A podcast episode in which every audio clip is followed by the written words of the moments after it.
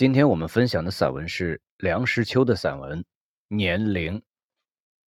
从前看人作序，或是题画，或是写匾，在署名的时候，往往特别注明“十年七十又二，十年八十又五，或是十年九十又三”，我就肃然起敬。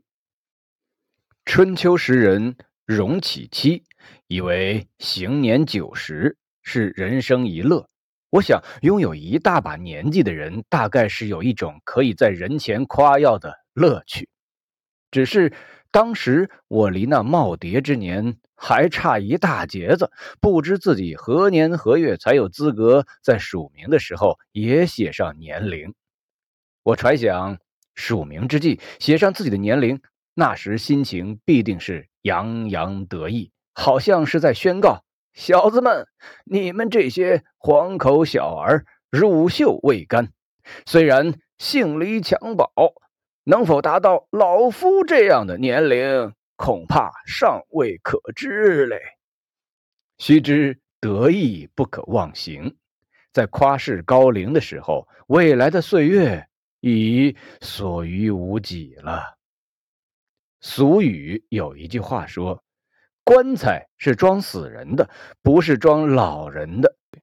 话是不错，不过你是把棺盖揭开看看，里面躺着的究竟是以老年人为多。年轻的人将来的岁月尚多，所以我们称他为富余年。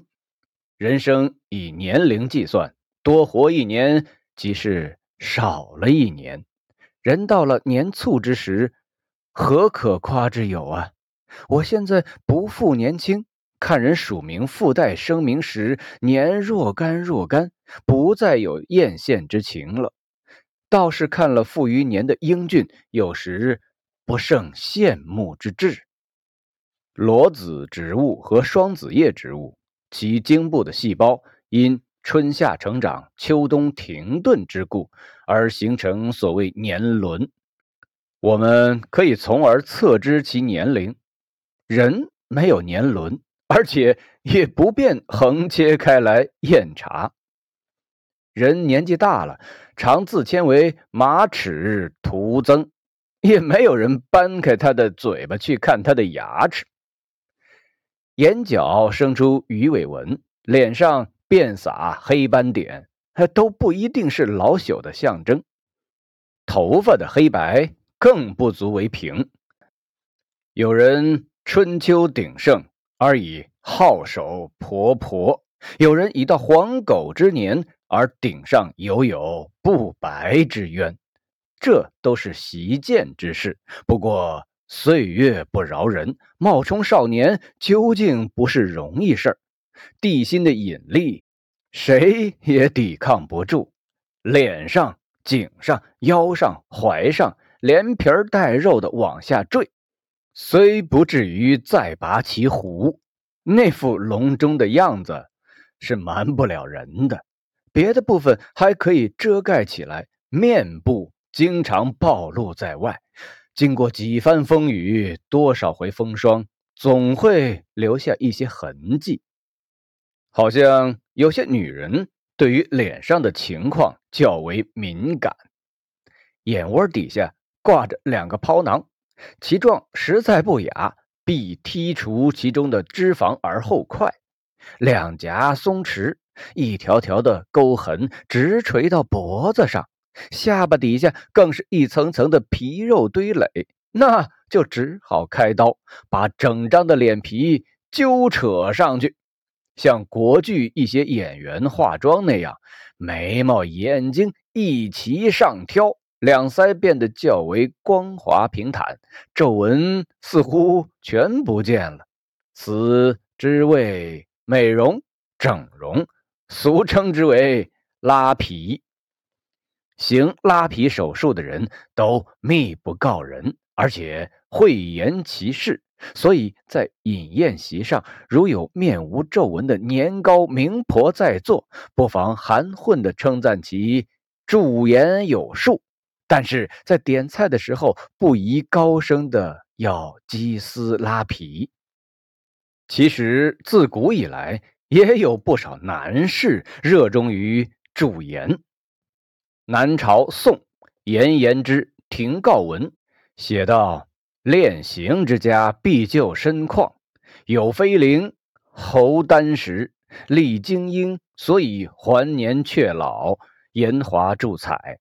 道家练形养元，可以师节升天。岂止？”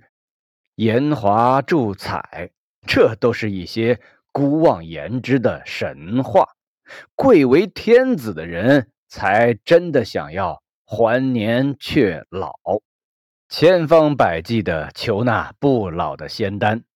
看来只有晋孝武帝比较通达事理。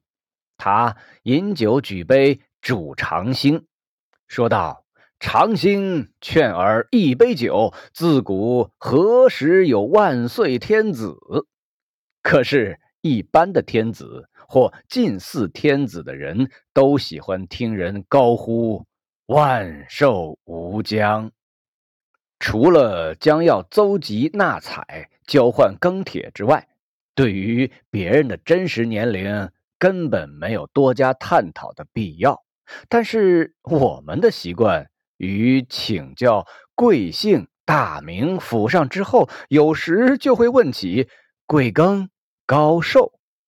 有人问我多大年纪，我据实相告，七十八岁了。他把我上下打量，摇摇头说：“不像，不像，很健康的样子，顶多五十，好像。”他比我自己知道的更清楚，哼，那是言不由衷的恭维话。我知道，但是他有意无意的提醒了我，刚忘记了的人生似苦，能不能不提年龄，说一些别的，比如说今天的天气之类。女人的年龄是一大禁忌，不许别人问的。有一位女士很旷达，人问其芳龄，她据实以告：三十以上，八十以下。其实人的年龄不大容易隐秘，下一番考证功夫就能找出线索，虽不重，亦不远矣。这样做除了满足好奇心以外，没有多少意义。可是人就是好奇。有一位男士在咖啡厅里邂逅一位女士，在暗暗的灯光之下，他实在摸不清对方的年龄。他用臂肘触了我一下，偷偷的在桌下伸出一只巴掌，几张着五指，低声问我有没有这个数目。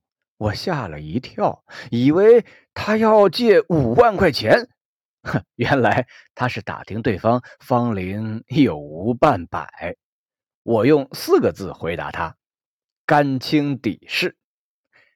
有一位道行很高的和尚，涅槃的时候据说有一百好几十岁，考证起来聚讼纷纷。据我看，姑娘女士的年龄不妨从宽，七折八折优待。计算高僧的年龄也不妨从宽，多加三成五成。